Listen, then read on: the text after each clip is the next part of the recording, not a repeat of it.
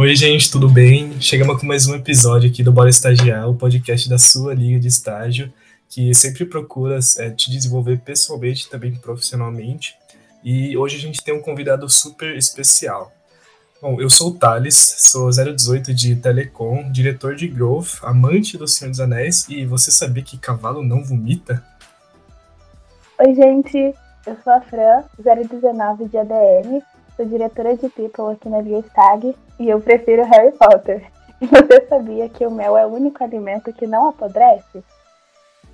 Hoje temos a companhia do Danilo, cofundador e ex-presidente da Via Stag. Danilo é atualmente co coordenador de projetos do Instituto Jaule e estudante de telecomunicações na Unicamp. Na Unicamp também passou pelo Profis e foi vencedor de três vezes do Congresso Unicamp. Bom, Danilo é uma grande inspiração para todos nós da Liestag, e tenho certeza também que de Limeira, da Unicamp, de qualquer lugar que ele passou já, né? E aí, Danilo, tudo bem? E aí, pessoal, muito prazer estar aqui para falar com vocês um pouquinho sobre tudo que a gente já fez e sobre um tema tão bacana que eu amo falar também. Bom, começando agora umas perguntinhas básicas para você. É, como surgiu essa ideia de criar uma liga de estágio em Limeira? Bom, começando pelo começo, né? É, a Liga de Estágio nasceu de uma ideia do Lucas Barreto. É, a ideia nasceu no banheiro e depois que ele saiu, ele decidiu me ligar no WhatsApp e assim que ele contou a ideia, eu de certa forma hesitei um pouco, né? Busquei refletir, mas vi o quanto era necessário e era uma demanda, demanda muito grande dos alunos naquela, naquela época. Não tinha acontecido a pandemia, então estava bem no começo do ano, foi final de março, estávamos nas primeiras semanas, né? Então era toda aquela animação do ano. É... E aí a gente decidiu começar essa iniciativa. Na época, eu e o Lucas Barreto estávamos na, na empresa Júnior, a Atria Júnior, ele como diretor, é, diretor de projetos, eu como assessor de desenvolvimento e tecnologia de telecom. Então, digamos que eu tinha mais tempo livre é, para ir tocando as iniciativas, todas as partes burocráticas. E, e aí a gente foi. O projeto foi acontecendo, fui chamando outros colegas, que foi incorporando o time. E com quatro, cinco pessoas a gente realmente fundou a Liestag, todo o processo né, de documentação. A gente foi fundado na Faculdade de Tecnologia e depois o time foi crescendo ao ponto de chegar no seu lançamento. Né? Mas o principal fator que motivou realmente a nossa criação e principalmente ideação, né, do, poxa, mais uma organização dentre as mais de 40 que existem em Limeira, porque mais uma, né? Então, essa, essa proposta de trazer uma liga de estágios para Limeira foi com um único objetivo, de não ser igual a qualquer coisa que já existisse naquele momento nas faculdades, né? Tanto FCA, Faculdade de Ciências Aplicadas, ou também Faculdade de Tecnologia. Então, a Liestag precisava ser é, uma organização totalmente diferente, em todos os aspectos e, e propósito, né? Que existia naquela época, naquelas organizações. E no começo não foi Liestag, foi Litec, nome bem feio assim de pronunciar, mas na época a gente não tinha muita criatividade, digamos assim. Só que de certa forma chegou, chegamos em Liestag e, e aí quando a gente ouviu, a gente sabia que era esse nome que devia ficar, né? Então, acredito que o principal fator foi realmente, poxa, vamos criar algo beleza, mas tem que ser algo totalmente diferente. E tendo esse objetivo inicial de ser algo totalmente diferente, a gente tinha que começar de algum ponto, né? Então, de algum de algum ponto de início e o primeiro deles foi realmente ali a gestão, o organograma, que aí entra em vários aspectos, como hierarquias, é, cargos e tudo mais. Então, o primeiro fator, assim, o primeiro ponto que a gente discutiu ali entre quatro, cinco pessoas que estavam começando o projeto, foi realmente construir algo ou um, uma gestão de pessoas que não dependesse, dependesse muito de hierarquias, de comando, sabe, de controle de alguma forma, do que estava sendo feito. Poxa, estamos em cinco pessoas para montar uma organização e no qual outras organizações aí com 20, 30 membros e nós com cinco, como que a gente poderia equiparar a essas organizações? A única forma é fazer e construir uma gestão de pessoas que tornasse menos é mais, né? As famosas é, empresas exponenciais. Então, como que com cinco pessoas a gente consegue construir uma organização e principalmente executar projetos de grande porte? Esse foi o grande, a grande pergunta que deu início ao que hoje é a Liestag e toda a sua construção. E já que você entrou agora no tópico de gestão, organograma, aqui a gente funciona na hierarquia horizontal. É, como que você vê liderando esse time? Como é para você liderar? Era. Ótima pergunta, Fran, ótima pergunta. É, como comentei, é, a parte da hierarquia horizontal, né, liderança horizontal, enfim, é, ela é muito importante, muito fundamental. Nesse processo de estudo para a criação dessa nova gestão, a gente realmente pesquisou muito artigos, é, claro, algumas empresas que estão aí no hype, enfim, são bem famosas na sua gestão de pessoas, inclusive a gestão da Liestag, gestão de pessoas e construção de cultura da Liestag se baseia em duas empresas apenas, que é a Amazon e Netflix. Então, muitos do que a gente faz hoje é pautado e baseado nessas iniciativas de apenas dessas duas empresas. Então, inclusive, a Netflix trabalha muito com o ponto de responsabilidade. Então, seus funcionários são responsáveis, são adultos e têm suas responsabilidades. Então, a gente trouxe isso, essa cultura, né, essa responsabilidade também para os nossos membros.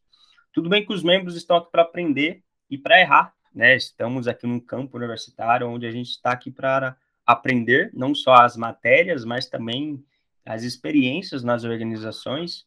Mas como todo erro tem suas responsabilidades, assim como você erra numa prova, você vai reprovar na matéria. É uma consequência do, do seu ato, né?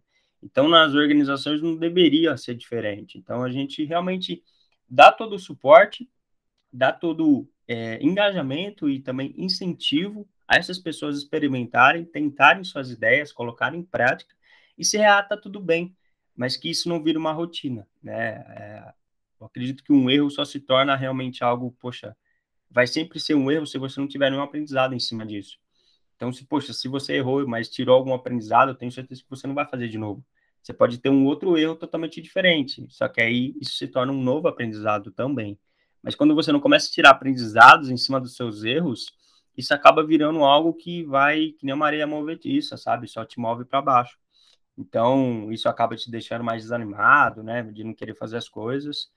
E isso a gente buscou lutar contra, porque a Liestag, como eu falei, a nossa proposta foi criar uma organização que fizesse coisas totalmente diferentes ou coisas nas quais as outras pessoas taxaram como impossíveis, né? Poxa, até parece que um dia isso vai acontecer na faculdade, ou que um evento desse poderia acontecer em Limeira. Por que não, sabe? Esse é o nosso ponto, esse eram nossos questionamentos. Por que não?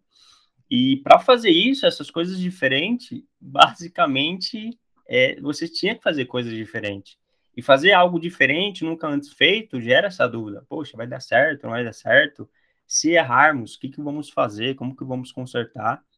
Então, ter essa cultura de hierarquia horizontal precisa ter, assim, no começo de tudo, essa transparência e esse incentivo, sabe? Pessoal, todos estamos no mesmo cargo e temos as mesmas responsabilidades e pesos nas nossas ações, sabe? Você pode fazer, você pode ter uma ideia e aplicar isso e depois vir falar comigo se deu certo ou não. Você não precisa da minha aprovação ou da minha bênção para saber se vai dar certo ou não, sabe? Se é algo que eu também não sei, então vamos juntos fazer e descobrir se vai dar certo ou não. E se não der certo, tá tudo bem. Mas que pelo menos a gente aprende alguma coisa nova com esses erros, sabe? E se deu certo, ótimo. Pelo menos a gente já sabe um caminho que a gente tem que seguir para algo diferente, sempre com esse pensamento diferente, né? Não pode ser algo normal ou padronizado, que a gente sempre busca inovar e ser esse diferente. Então, a primeira coisa para a gente implementar essa cultura horizontal é principalmente essa segurança. Você quer inovar, você quer fazer coisas diferentes, esse é o caminho, sabe? Esse é o, o espaço. É numa organização como essa que você tem que fazer. Porque como você já entra numa organização que já tem a sua hierarquia, você fica muito limitado a uma caixa. E, e é isso que você pode fazer, sabe? Você tem alguma ideia? Fala para mim, que sou o seu diretor, sabe? Ou fala para alguém maior que você. Não, não coloque a mão na massa, ou não faça isso, ou não se arrisque, ou não arrisque o nome, ou sei lá, algum projeto da organização, sem antes ter o aval, ter o, enfim, a aceitação das lideranças da sua organização. Isso é um erro, sabe? Isso é um erro de criatividade, de, de realmente estar gerando aquele ambiente de ideias criativas, ideias inovadoras, porque se você só tem aquele quadrado para atuar, qualquer coisa que você for inventar vai estar dentro daquele quadrado. Então, isso é algo que a gente tem que quebrar. Isso só acontece numa hierarquia horizontal. Então, foi com essa filosofia e esse, essa ideia, né, de, de ter ideias novas, que a gente implementou essa hierarquia. E hoje, eu acredito muito nela.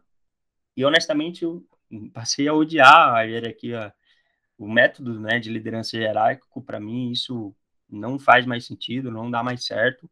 Hoje em dia, qualquer empresa pode ter a sua hierarquia horizontal. Mais uma vez, tem que tratar todos como adultos e responsáveis, que eles são, pois pagam suas contas, pagam, têm suas tarefas, têm seus compromissos pessoais. Então, dentro da empresa ou de uma organização estudantil, que seja, eles também têm que ter suas responsabilidades naquilo que faz, sejam coisas boas ou também ruins. É, querendo ou não, essa hierarquia tradicional mesmo, né, ela acaba é, quebrando algumas criatividades, né? Então, ter uma hierarquia mais horizontal, um time sem hierarquias mesmo, né, acaba tendo mais é, liberdade para as pessoas inovarem, né? E, bom, mudando um pouco de assunto, você já fez vários projetos sociais, né? Então, eu queria saber de você, para você falar um pouco mais sobre esses projetos que você fez e também saber é, na sua opinião, qual que é a importância de pensar na sociedade, né, como um todo e nos menos favorecidos socialmente, para a evolução de nós mesmos? Essa pergunta foi bem filosófica. É... Assim, trabalho social, na minha visão, é algo assim que todo ser humano nesse planeta deveria fazer. É algo como obrigatório mesmo, é a mesma coisa de votar, a mesma coisa de se alistar, deveria ser também fazer trabalho voluntário, sabe? É algo que muda e molda uma pessoa, que muda muito sua forma de pensar, de ver o mundo.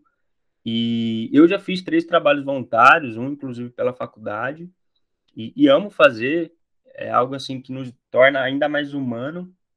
É, a gente consegue perceber a nossa importância nesse mundo, nem que seja pequena, nem que seja na vida de uma pessoa apenas, de uma criança apenas, mas é uma vida que você está ajudando a impactar, né? Eu acredito que esse espírito ou essa mentalidade, essa experiência que eu tive nesses trabalhos voluntários foi fundamental para tudo que eu fiz na vida, tanto na faculdade, tanto nos projetos que eu peguei na faculdade, na, é, na Liestag, tudo que a gente pensou e construiu, né, estruturou como projeto que chegasse de alguma forma nas pessoas, deveria ter esse impacto, né, esse impacto positivo, esse impacto social, porque na minha visão poxa, estamos numa sociedade, sabe? Estamos num planeta Terra nos relacionando com pessoas. Então, poxa, se você for fazer alguma coisa, um projeto que seja, um trabalho acadêmico, qualquer coisa que envolva a pessoa, a sociedade, você tem que pensar na, no impacto que ela vai ter com aquele trabalho, sabe? Pode ser, cara, pode ser a forma que você escreve, sabe? O seu português, a, de não quer fazer algo uma animação, uma apresentação, mas pelo menos o texto que você vai escrever que seja a melhor forma de ler, sabe? E que só tia ou só avó de 60 anos vai ler aquele trabalho e vai entender aquilo. Então que você construa isso pensando nessas coisas, sabe? Pensando nessas pessoas que serão impactadas. Então, tudo que a gente for construir hoje, eu acredito que tudo que a gente deva fazer hoje vai tocar alguém de alguma forma. Seja a sua graduação, a sua formação, você ser profissional, na sua área. Tudo, tudo que está ali à sua volta é você e pessoas. Não, pode ter ali um robô, pode ter ali alguma coisa tecnológica, mas em algum momento vão ter pessoas. E aí que a gente entra muito em pontos, né, como soft skill, como relacionamento pessoal, interpessoal e tudo mais. Porque esses pontos não deveriam ser uma necessidade, sabe? Deveriam ser algo natural. pela nossa humanidade. Só que aí, infelizmente, com as nossas experiências, tudo que acontece no mundo, a gente acaba nos moldando e, de certa forma, nos bloqueando, né? Construindo a nossa é, proteção do mundo. Então, uma autora muito legal que ela, a Brené, Brené Brown, ela fala muito sobre a importância da vulnerabilidade, ela fala muito da palavra vulnerabilidade.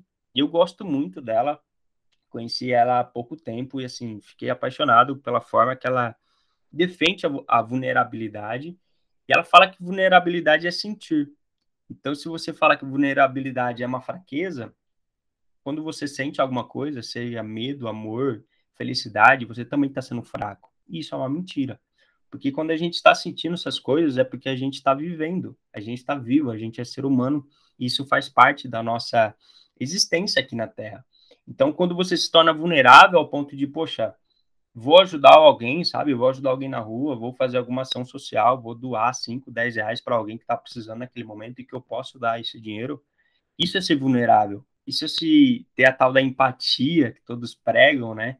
Mas só que ter empatia, antes de tudo, você tem que ser vulnerável. E ser vulnerável ao ponto de, poxa, eu vou baixar minha, meu bloqueio e vou realmente me conectar com aquela pessoa, sabe? Não é ter dó, não é pena você não tem que ter dó das pessoas ou pena das pessoas. Você tem que ser é, compartilhar aquela dor. Então você não tem que ter pena, e sim compartilhar daquela dor. Isso é empatia, né? Isso é você ser vulnerável. Então, vulnerável é quando as proteções do castelo estão baixadas, desarmadas. Aí o castelo se torna vulnerável. E o castelo aqui é você. Então, ser vulnerável a esse ponto é quando você faz um trabalho social mas faz isso de coração, ao ponto de ir com o objetivo de buscar se conectar com as pessoas. Ali você está sendo vulnerável, ali você está executando a, empatia, né, a, enfim, a compaixão com as pessoas, dividindo da mesma dor. Em certos momentos, principalmente trabalho voluntário, você divide até alegrias, porque temos trabalhos voluntários que é isso. No final do dia são alegrias, é, são momentos, são vitórias que você conquista junto com aquela pessoa que você está ajudando.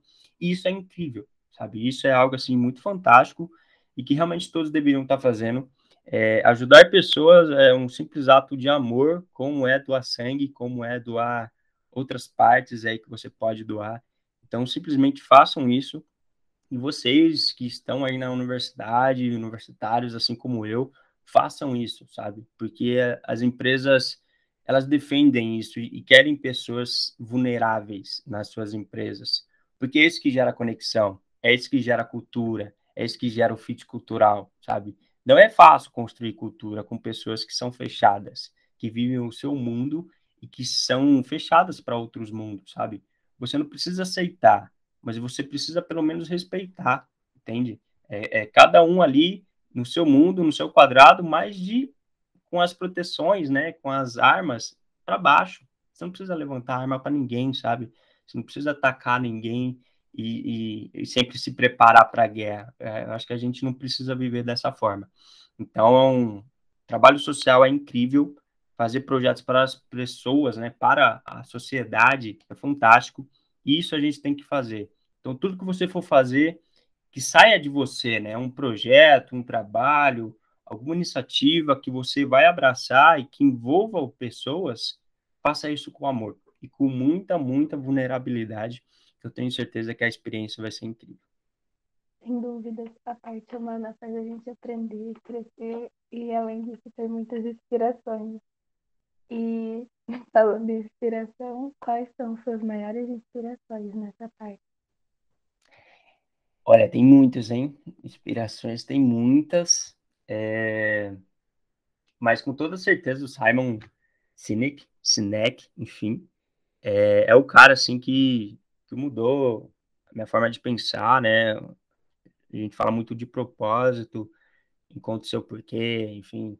É, o Simon mudou a minha forma de ver o mundo, de ver as coisas que eu fazia para o mundo e que o retorno, né, que eu estava tendo do mundo. Eu acredito muito na, na ideia da, da semeadura, né, que é você colhe o que você planta ou você recebe do mundo aquilo que você emite para ele. Eu acredito muito nisso. E, e, vejo que depois que eu conheci o Simon e toda a filosofia que ele prega, é, de encontrar o seu propósito. Busquei isso, busquei encontrar o meu propósito. encontrei, hoje eu sei o que eu quero, eu sei o que eu quero fazer, eu sei o porquê eu quero fazer. E isso te torna uma pessoa muito mais muito mais alegre, muito mais viva, pois tudo que você faz hoje tem um porquê, né? E, e, acaba não ficando tão, tão vago, tão vazio as coisas que vocês fazem, ao ponto de, poxa, por que eu estou fazendo isso? Então, quando você ainda se pergunta ou faz essas perguntas no seu dia a dia, é porque você ainda não tem um propósito, sabe? Definido, bem claro para você na sua vida. Pois quando você tem, tudo que você faz é a pergunta, né, que você começa a fazer é, poxa, isso está de acordo com o meu propósito? Ou isso vai me levar àquele lugar ou aquela coisa que é o meu propósito? Então, a pergunta muda. E quando ela muda, torna as coisas muito mais claras. Pois quando você fala, poxa, será que isso é para mim? Né? Ou, poxa, qual é o propósito disso? Se torna algo muito vago. Então, você não tem um caminho a seguir. Mas quando você troca isso por, poxa, isso vai me levar àquele lugar, ou àquela, àquele objetivo, você já tem um norte, você já tem um ponto final, você já sabe onde você quer chegar. E aí fica muito mais claro definir se o que você está fazendo hoje, ou que, essa questão, né, esse ponto que você se questionou, faz sentido ou não naquele momento, se você abraça ou não naquele momento. Torna as coisas mais claras, né? E isso te ajuda a fazer escolhas inteligentes, que não é para as pessoas, que, que vão impactar as pessoas, porque tudo que você for fazer hoje vai impactar a pessoa de alguma forma. Né, se você vai ajudar ou não alguém, algum familiar em algum projeto, ou algum colega em algum projeto. Isso vai impactar, mas principalmente você, porque não adianta nada você abraçar algo que daqui dois meses te deixará triste, desanimado, porque não está de acordo com o seu propósito. Então, o Simon foi uma grande inspiração, tenho ele como algo bem fundamental na minha vida e na minha carreira, né? Não só pessoal, com, com construção de, de, vida, mas também profissional. Ele é um, um excelente cara, um excelente mentor. Você falou bastante de propósito, né? Do porquê a gente tem que ter um, um propósito assim. E a gente queria saber, é, para vo você, na sua opinião mesmo, o que, que é esse propósito? Que você falou bastante do que o Simon Sinek diz, do que a gente entende, mas para você, o que, que é o propósito e qual seria a sua maior influência, né, sua maior inspiração para alcançar esse propósito? Ok, vamos lá. É... Eu já também ouvi muitas definições de propósito, né? Tem o Simon, claro. É, tem também outras que falam, poxa, é aquilo lá que te dá é aquela sensação de, nossa, tô, tô no céu, né? Ou estado de flow, enfim, muitas definições aí do que é o, o propósito. Eu, eu sigo basicamente nessa definição, então propósito é realmente algo que, poxa, cara, não tem como medir isso, sabe? Eu faço isso mesmo, eu fico, cara, 8, 10 horas fazendo isso, porque eu amo fazer isso, sabe? Eu me recarrego toda vez que eu faço isso. E isso para mim é propósito, sabe? Você pode estar fazendo 12 horas aquilo seguida, mas você não cansa, sabe? Você não cansa ao ponto de, cara, que negócio chato. Você cansa porque o corpo pede um descanso, né? Mas não porque é algo que você acha cansativo, que você acha, poxa, saco fazer isso, né? Não é isso, porque é o seu propósito. Então, hoje o meu propósito, cara, é, é muito claro. É ajudar pessoas de, de forma a tornar elas um pouquinho melhor. Né? Meu irmão, que, que me ensinou muito isso, ele foi um cara muito, muito especial para mim. Ele tem uma frase muito bacana que ele fala assim: é, não importa para mim se num dia eu preciso ajudar as pessoas e se eu preciso dar pelo menos um simples abraço naquela pessoa, se eu não sei nem o que dizer para ela. Mas eu sei que esse abraço ou essa palavra de conforto vai ajudar ela, nem que seja um milissegundo do dia dela. E basicamente essa frase é o que me define, sabe? É o que define o meu propósito. Porque ajudar pessoas, seja num conselho, seja construindo uma organização estudantil que está ajudando muitas pessoas, seja dar mentoria, dar dicas de, de LinkedIn, de tudo que eu sei de alguma forma, né? Seja uma matéria da faculdade, isso me recarrega, isso me dá energia, isso me dá prazer de vida e de viver, né? De, de viver fazendo isso e continuar fazendo isso. Então, esse é o meu propósito e, e o que me inspira é, são meus pais, é, eles são uma grande inspiração para mim. É, minha mãe, meu pai, eles me ensinaram muito a parte do, poxa, você pode fazer o que você quiser, seja da sua vontade ou não. Mas se você falar que vai fazer, você não tem que dar o seu mínimo ou o que deu para fazer. Você vai ter que entregar a sua excelência. Você vai ter que entregar tudo que você tem naquele momento. Então, isso foi algo que eu aprendi muito com meus pais, aprendo até hoje. Porque tem coisas que realmente, cara, aquela matéria ali é um, um saco, é um porre, entendeu? Fazer aquela matéria. Mas se eu tenho que fazer, cara, o mínimo é passar. Então, faça mais do que o mínimo, sabe? Não vive com a corda no pescoço. Então, isso eu tenho muito, muito em mim e nas coisas que eu faço. Então, poxa, eu vou fazer uma organização estudantil, cara, que seja incrível, que seja mais diferente, que seja mais incrível, a maior de todas, sabe? Porque eu não tô aqui para fazer o mínimo. E eu espero que as pessoas também não estejam. Porque viver na mediocridade, né, na média das coisas, isso é muito vago, muito raso. Você é a média, você não tem destaque, sabe? Você não, não tem um holofote ali. E não na questão de, poxa, querer ser exaltado, né? Querer ser mimado de certa forma, não. É porque, mais uma vez, tudo que vocês fazem, o que vão fazer, cara, acredite, vai estar impactando alguém.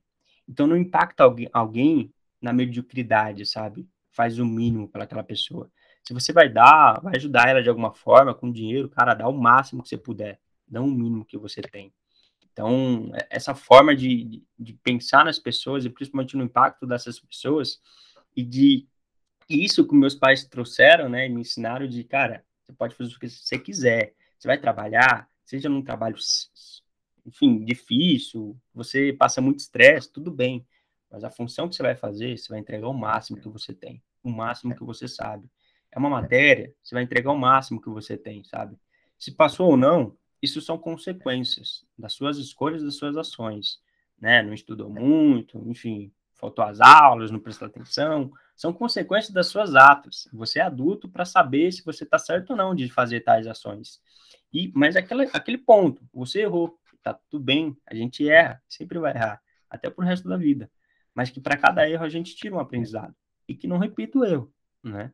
Então, assim, com todos esses pontos, esses pequenos momentos e aprendizados da minha vida, hoje eu chego no meu propósito, que é ajudar as pessoas. Não, não importa como, mas que eu esteja ajudando as pessoas. Mas quando eu for ajudar as pessoas, que eu entrego o máximo. O máximo que eu tiver naquele momento. Não importa a hora, não importa como eu esteja no momento, se estou nervoso, nervoso ou não, mas que eu pare e ajude aquela pessoa. Entregue o máximo que eu conseguir. Porque eu sei que quando eu entregar o máximo, eu não vou ficar sem nada, porque eu estarei me recarregando também. E isso é um loop infinito, né? Uma bateria infinita. Isso, isso me deixa muito alegre. Perfeito. E de onde vem tantas forças assim para ajudar o próximo, as outras pessoas? Sem ganhar nada em troca, entre aspas. Ótima pergunta, ótima pergunta. É... Isso é algo bem bacana. De... Essa é uma pergunta muito boa, na real. Hoje eu faço parte do Instituto Jaule, para quem não conhece, é um instituto que é, realiza mentorias gratuitas. Então, assim, a gente conecta profissionais no mercado, seja assim, de grandes empresas, tem Google, Facebook, Samsung, Dell, Bradesco, enfim, tem empresas gigantescas e principalmente pessoas nessas empresas gigantescas que gostam de ajudar o próximo, sabe? Eles estão bem de vida, já fizeram tudo que quiseram, já viajaram e agora eles querem ajudar pessoas. Eles têm isso nelas, né? Eu não sou o único que busca ajudar pessoas. Tem tantas iniciativas incríveis pelo país e pelo mundo de ajudar o próximo então, sim, existem essas pessoas no mundo, e principalmente no Brasil, tem milhares. Então, nós do Jaule pegamos essas mentores, né, que a gente fala que são pessoas dessas empresas, conectamos com jovens que precisa disso. E eu fui um desses jovens, participei disso, desses programas, e hoje estou, faço parte do Instituto e coordeno todos os programas de mentores que a gente executa. E nesse programa, ou nesses programas, só acontece graças ao voluntariado. E então você ser voluntário, isso isso é você demonstrar aquilo lá que eu comentei, né? A partir do amor, da empatia, da vulnerabilidade, porque, poxa, não estamos pagando ninguém para fazer aquilo, mas eles dispõem de uma, duas horas da semana deles, eles poderiam estar fazendo qualquer outra coisa, viajando, trabalhando, pegando hora extra, enfim, mas não. Eles tiram isso para conversar com um jovem que eles não conhecem, nunca viram na vida e vão lá para ajudar ele, seja na carreira, seja plano de vida e whatever, não, não importa, mas eles estão lá para apenas ajudar. Então, esse espírito de ajudar as pessoas, mais uma vez, se eu não tivesse o meu propósito, realmente não faria sentido.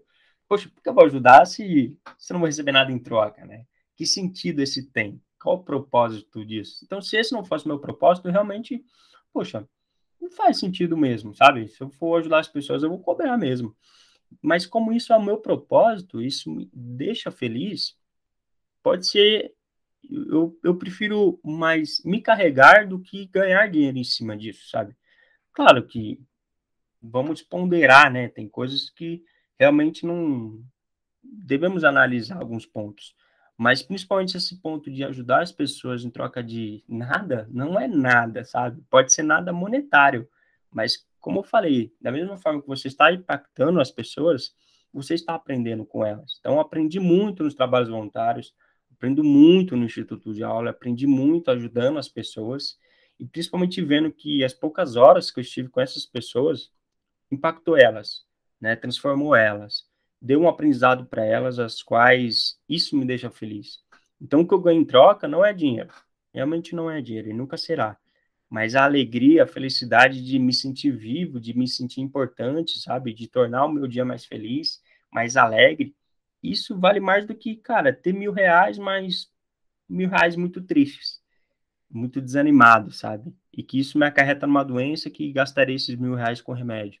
Então, qual o sentido disso? Então, eu não vejo sentido nisso. Então, por isso que hoje ajudo pessoas, porque gosto, porque amo, claro, dentro dos meus limites, e acredito que as pessoas que também acreditam nisso darão a mesma resposta, sabe? Mas que as pessoas que não têm esse propósito, e tá tudo bem, pode ter outro propósito, tá tudo certo, é, pode dar uma outra resposta, sabe? Mas que você esteja feliz com aquilo que você faz, e não insatisfeito com aquilo que você hoje executa, sabe? Então, acredito que essa, esse é, é o fato, né, de eu estar ajudando pessoas sem ter nada em troca. Bom, não tem nem como falar da importância de, de ajudar os outros, né? Quem nunca foi ajudado, né? Exatamente. Tem muita gente que, tem muita gente que é, salva vidas, é, ajuda famílias inteiras, países inteiros, sem ganhar nada em troca, é, só por ajudar mesmo as pessoas, né? E, Exato. Um exemplo muito claro disso, Thales, é bombeiros, polícia, né? Eu preciso que cada bombeiro cobrasse ali uns 100 reais de cada pessoa que ele salva, de um cara do SAMU, falou, ó, salvei sua vida, 100 reais pelo serviço, entendeu? Não, não tem, cara, não, não, e aí? Você vai cobrar? Você vai falar não? Ele salvou sua vida, cara. Sua vida vale 100 reais pro bombeiro, você pagaria? E aí? Então, assim, são pessoas que querem simplesmente ajudar, simplesmente causar algo positivo no mundo, entende? E tá tudo bem, porque é o propósito dela. A gente, mais uma vez, não precisa levantar armas para o mundo, sabe? Entenda e respeita o propósito de cada um. É, exatamente. Imagina, por exemplo, aqui no Brasil, é, se tivesse que pagar pelas vacinas da Covid, quantas pessoas iam morrer por causa Exato. disso, né? Então, só alguma ajudinha, assim, é, no, no, caso deu um exemplo de alguma ajuda governamental, né? Mas ajuda de cada pessoa, é, você na sua casa, no seu bairro, na sua rua, na sua cidade, pode fazer toda a diferença, né? É, bom, é, como a gente falou também no começo, você já é coordenador aí no, no Jaule, com 23 anos, já foi presidente aqui na Liga também, e você falou muito também sobre o Simon Sinek, que acho que todo líder deveria ouvir as palavras dele, né? Eu queria saber de você como, é, unindo todas essas suas experiências, para você como que é liderar com propósito, com o seu propósito. Cara, isso é difícil. é muito difícil. É, como eu falei para vocês, cada um tem o seu propósito, cada um tem a sua forma de ver o mundo e algumas situações do mundo. né? Não vou entrar muito em, em aprofundar muito, mas isso está muito claro em, em política, em, em, time de futebol. Cada um tem sua visão, né? E, e religião, enfim, muitas outras coisas que tem muita diversidade, então tem muitos times, tem muitas políticas, tem muitas religiões, porque cada ser humano vive e olha o mundo da forma que ele quer. E tá tudo bem, porque cada um tem o seu direito, porque cada um é a soma, né, das suas experiências passadas. Então hoje eu sou o que sou devido às experiências que eu vivi e que eu passei. E vocês também vão ter aí visões totalmente diferentes. Alguns pontos vão se convergir, claro, mas em alguns pontos vão divergir e tá tudo bem. Isso é sociedade, isso é viver em sociedade. A gente, mais uma vez, precisa fazer é respeitar. Se a pessoa não quiser socar isso na sua cabeça, você não precisa fazer o mesmo com ela. Cada um fica na sua e vida que segue. Então, só que quando você faz isso numa organização estudantil, que tem aquelas pessoas totalmente diferentes, que vê as coisas diferentes, só que tem que remar para um, um, sentido só. São uma, é uma organização só, formada por diversas pessoas que pensam em alguns pontos totalmente diversos. Então, como que você faz para unir as forças dessas pessoas e o pensamento dessas pessoas para uma única direção, sabe? Ó, aquele objetivo master daqui três, quatro anos, sabe? Como que você faz isso? Isso é muito difícil, muito difícil mesmo. Só que aí entra a questão do propósito, que é propósito, valores, missão, enfim, que todas as empresas têm. Só que algo muito muito difícil não é escrever, não é fazer, sei lá, um discurso, um poema, algo muito chique aí que, que venda aí essas coisas, sabe? É realmente o dia a dia. E principalmente não só o dia a dia, mas ações do dia a dia. Isso é complexo. Porque, por exemplo, vamos supor, vai, uma demissão. Vamos demitir alguém de uma organização. Então, temos ali 15 pessoas. Dessas 15 pessoas, 5 concordam em ser uma demissão totalmente radical. Ó, tchau, falou. E já é isso. Só que as outras quatro pessoas falam, poxa, é muito radical, vamos conversar, vamos dar a primeira, primeira oportunidade. Todo mundo merece uma primeira oportunidade, né? Sempre tem a primeira oportunidade. E aí os de, demais falam, poxa, eu não concordo de demitir, a gente tem que analisar o desempenho dela ao longo de dois, três meses para depois analisar e ver se realmente bateu a meta ou o esperado para que a gente possa é, demitir ela. Então, temos essa divergência. Então, como que você vai unir essa divergência no propósito? Propósito da organização, entende? Então, isso é muito complexo de acontecer, isso é muito complexo de se alinhar. Então, o que acontece nesses pontos é que quando a gente encontra esses pontos de divergência, enquanto, enquanto a gente encontra essas ideias diferentes, que a gente tem que fazer para realmente encontrar assim, um ponto de equilíbrio, o denominador comum, né, que muitos falam? É você analisar é, o que é o objetivo master. Então, o objetivo master, o que está sendo discutido é demissão. E, mas beleza, e mas o que todos estão discutindo é a forma de demitir. Porque ninguém negou que demitir tem que ser feito. Mas o que todos discutem é a forma disso fazer. Então, nesse ponto, você é onde chega o propósito. E qual que é o propósito da organização? É, sei lá, crescer, é impactar as pessoas e tudo mais. E aí o que tem que ser feito? Galera, o que a gente for discutir a partir de agora, que é o modo de demissão, tem que ser alinhado ao propósito. Ao fazer a empresa crescer, a empresa ser maior daqui dois anos. Então, a forma que a gente for escolher da forma de demissão está de acordo com esse propósito? Sim ou não? É isso que tem que ser debatido entende? Então, o que, que a gente vai escolher? Uma forma de demitir. Agora, o que a gente vai analisar? Se ela está de acordo com o meu propósito ou não. Não tem outro referencial, é o propósito. Não tem outro. Não, não inventem outro, é o propósito. Sempre será ele. Então, poxa, eu quero fazer alguma coisa, ah, um projeto, um evento. Tudo bem, todos são bem-vindos, mas todos estão de acordo com o meu propósito. E não é o, propósito do chefe, né, do líder. Então, liderar com propósito o propósito tem que ser o seu guia, e não a sua forma de pensar do mundo, a sua forma de, de achar que as coisas têm que, têm que ser certas, e sim o propósito. O propósito é sempre, enfim, o seu referencial do ideal, do perfeito. Então, tudo que você for fazer, tudo que você for questionar, ou forem votar, ou forem debater, tem que seguir o propósito. Está de acordo com o propósito? Todos concordam que está de acordo com o propósito? Sim. Cara, não tem que discutir. É aquilo e sempre será aquilo. Então, poxa, vamos definir esse evento aqui. Esse evento é sobre isso, isso, isso. Só que isso está de acordo, está alinhado com o nosso propósito, ou alguns dos nossos valores? Está alinhado. Poxa, vamos fazer. Então vamos fazer. Poxa, não está alinhado, está muito confuso, não está muito claro. Stand-by, sabe? Poxa, mas é um evento que pode trazer muita visibilidade, que pode dar muito alcance. Mas o propósito é ter essa visibilidade. Essa, essa visibilidade, dessa forma, desse público, está de acordo com o que eu quero realmente? Não está. Então, assim, caguei para visibilidade, entendeu? Não, não me importa a visibilidade naquele momento, porque está de não está de acordo com o meu propósito. Porque o propósito, cara, ele não pode mudar ano após ano, ou de gestão após gestão. Cada gestão cria sua. Não. A organização, ela é infinita. E as, as gestões da organização são finitas. Elas trocam, né? Elas são, enfim, são ciclos. Só que o propósito da organização é infinito, não pode mudar, entendeu? Não pode, ah, eu não cansei disso daqui, vamos trocar, né? O mundo evoluiu e tudo mais. Então, assim, é, ter essas alterações acaba tornando a organização muito, muito, muito volátil e a partir disso ela acaba não tornando muito impacto, porque sempre vai mudar.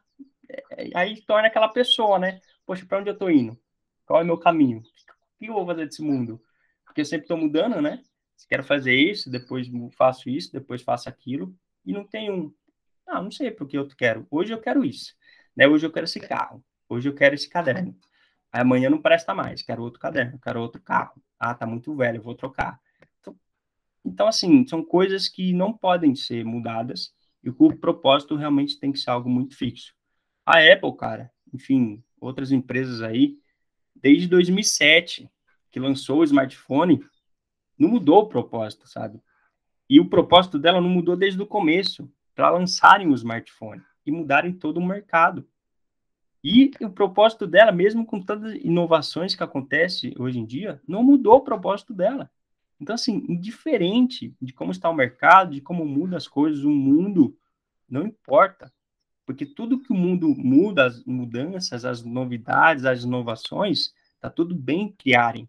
Mas que eu só vou selecionar e só vou captar aquela que fizer sentido para o meu propósito. Né? O propósito é aquilo que a gente cria no começo, não aquilo que a gente, sabe, é, a gente vai absorvendo do mundo ou as nossas experiências. Isso pode mudar a sua visão, o seu valor, mas nunca o propósito, sabe? Então, o que você quer dessa vida? Qual que é o meu propósito de vida? É ajudar pessoas. Isso não vai mudar.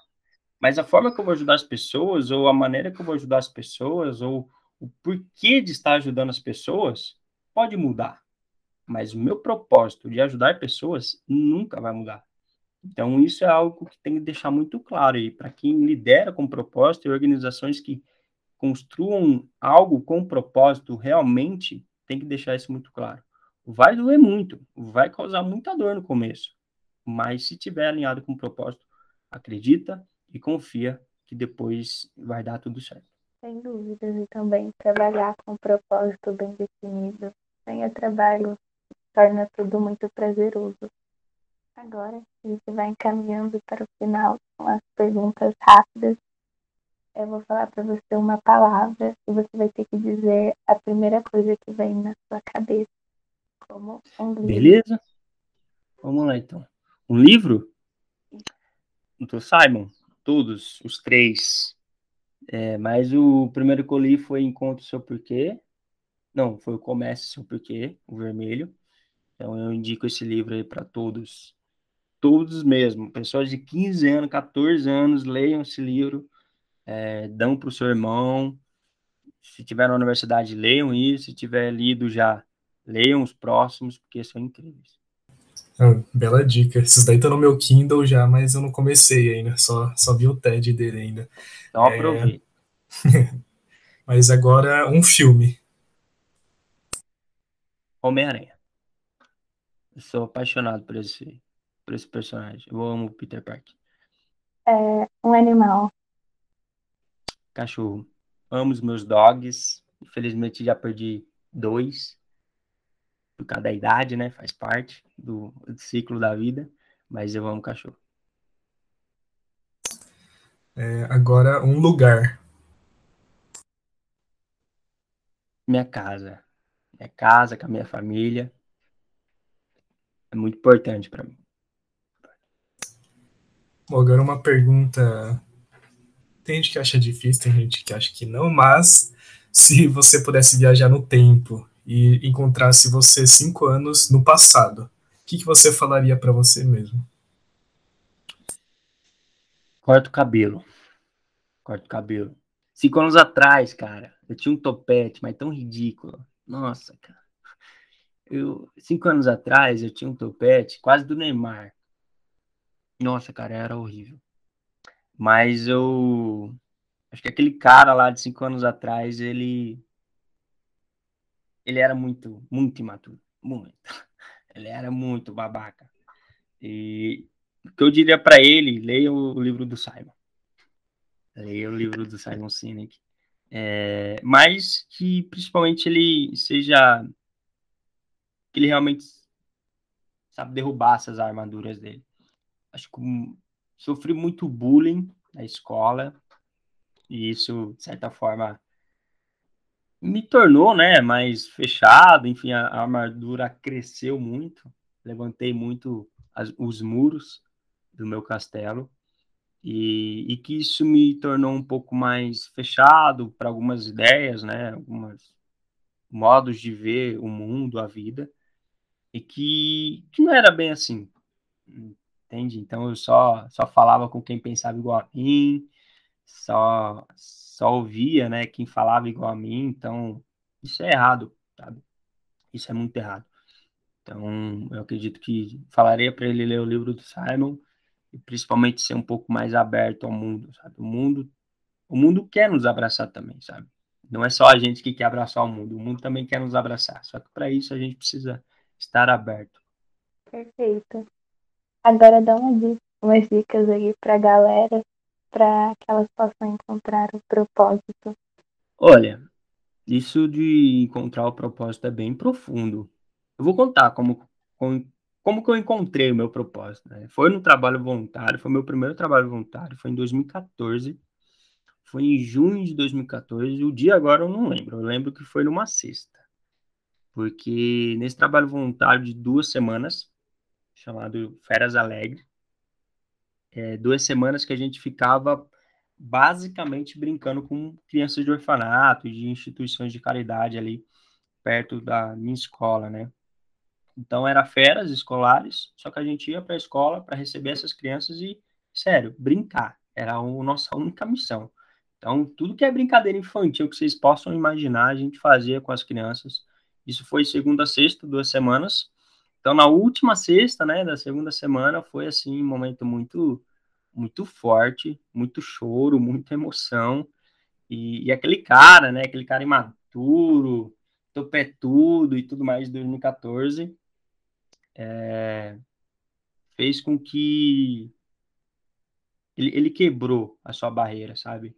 A barreira foi quebrada, o muro do castelo foi quebrado ali naquele dia, porque uma criança que nas duas semanas nunca tinha falado com ninguém, era uma criança, era eu, basicamente, não falava com ninguém, tudo fechado, é, não dava oi, não dava tchau, enfim. A gente sentia que ela, enfim, não queria nada e tudo mais. Nesse último dia, é, a gente estava dando tchau para as crianças, enfim, foi bem emocionante. Só que essa criança, ela abraçou a minha perna de, por trás, assim, eu olhei para trás, vi que ela estava abraçando minha perna, e eu me agachei para, enfim, dar um abraço nela, né? E, e quando eu me agachei para dar um abraço nela, ela falou: Obrigado, tio, você fez meu dia mais feliz. Nossa, ali naquele, naquela hora eu simplesmente caí nos prantos foi como alguém falasse, ó, sua mãe morreu. Assim, comecei a chorar em desespero, né? Mas eu senti que ali foi minha libertação. Foi algo, ó, Danilo, isso é seu legado, sabe? Fazer as coisas, fazer as pessoas, o dia das pessoas melhores. Então, foi ali que eu aceitei isso para mim E desde então, galera, assim, inventei muita coisa, assim, muita ideia, ideia de blog, ideia de time de robótica, ideia de, cara, muita coisa que me levou ao Unicamp, ao Profis, depois à faculdade, e na faculdade aí eu arregacei. Fiz um monte de coisa, participei de um monte de organização, mas sempre com esse propósito, de estar ajudando as pessoas. Então, assim, vai chegar o seu momento, sabe? Mas para isso você tem que estar disposto, disposto, né, disposta a procurar. Você nunca vai achar aquilo que você não está procurando. Então, procure, porque uma hora você vai achar, mas esteja disposto e disposta a isso. Bom, só lembrando que eu já anotei aqui para depois cobrar aquela sua foto de topete, mas é, finalizando ah, aqui também o nosso episódio do Bora Estagiar. É, essa conversa foi muito engrandecedora com, com o Danilo. Essa questão do propósito é muito importante. Todo mundo acho que tem que ter um propósito. É, não é do dia para noite que você vai encontrar o seu, né? É com a vivência não. mesmo, com as experiências, com seus pensamentos, com o seu convívio com todas as pessoas, você vai encontrar o seu propósito e isso vai é, direcionar tudo que você pensa para sua vida. É, como o Danilo falou nesse episódio inteiro, né? O propósito é, é essencial. É, gostaria de agradecer, então, é, a você, ouvinte, por ter ficado até aqui o final. Gostaria de agradecer também ao Danilo e antes de finalizar, você quer divulgar alguma coisa, Danilo? Alguma rede social, algum projeto que você esteja envolvido, alguma coisa? Então, eu gostaria de divulgar o Instituto Jauli. Então, quem quiser, Instituto Jauli, no Instagram, no LinkedIn. Galera, é gratuito, 0800, não pagam nada, só ganham. E esse ano, em 2022, a gente tem muitos projetos bacanas, de mentorias, de carreira, programas de liderança. Então, assim, sempre será tudo gratuito, então aproveita, tá bom? Vamos conferir, pessoal, é muito bacana. Obrigada, Dan. Obrigada, ouvinte. É, não deixe de seguir nossas redes sociais, arroba E até a próxima. Valeu, galera. Tchau.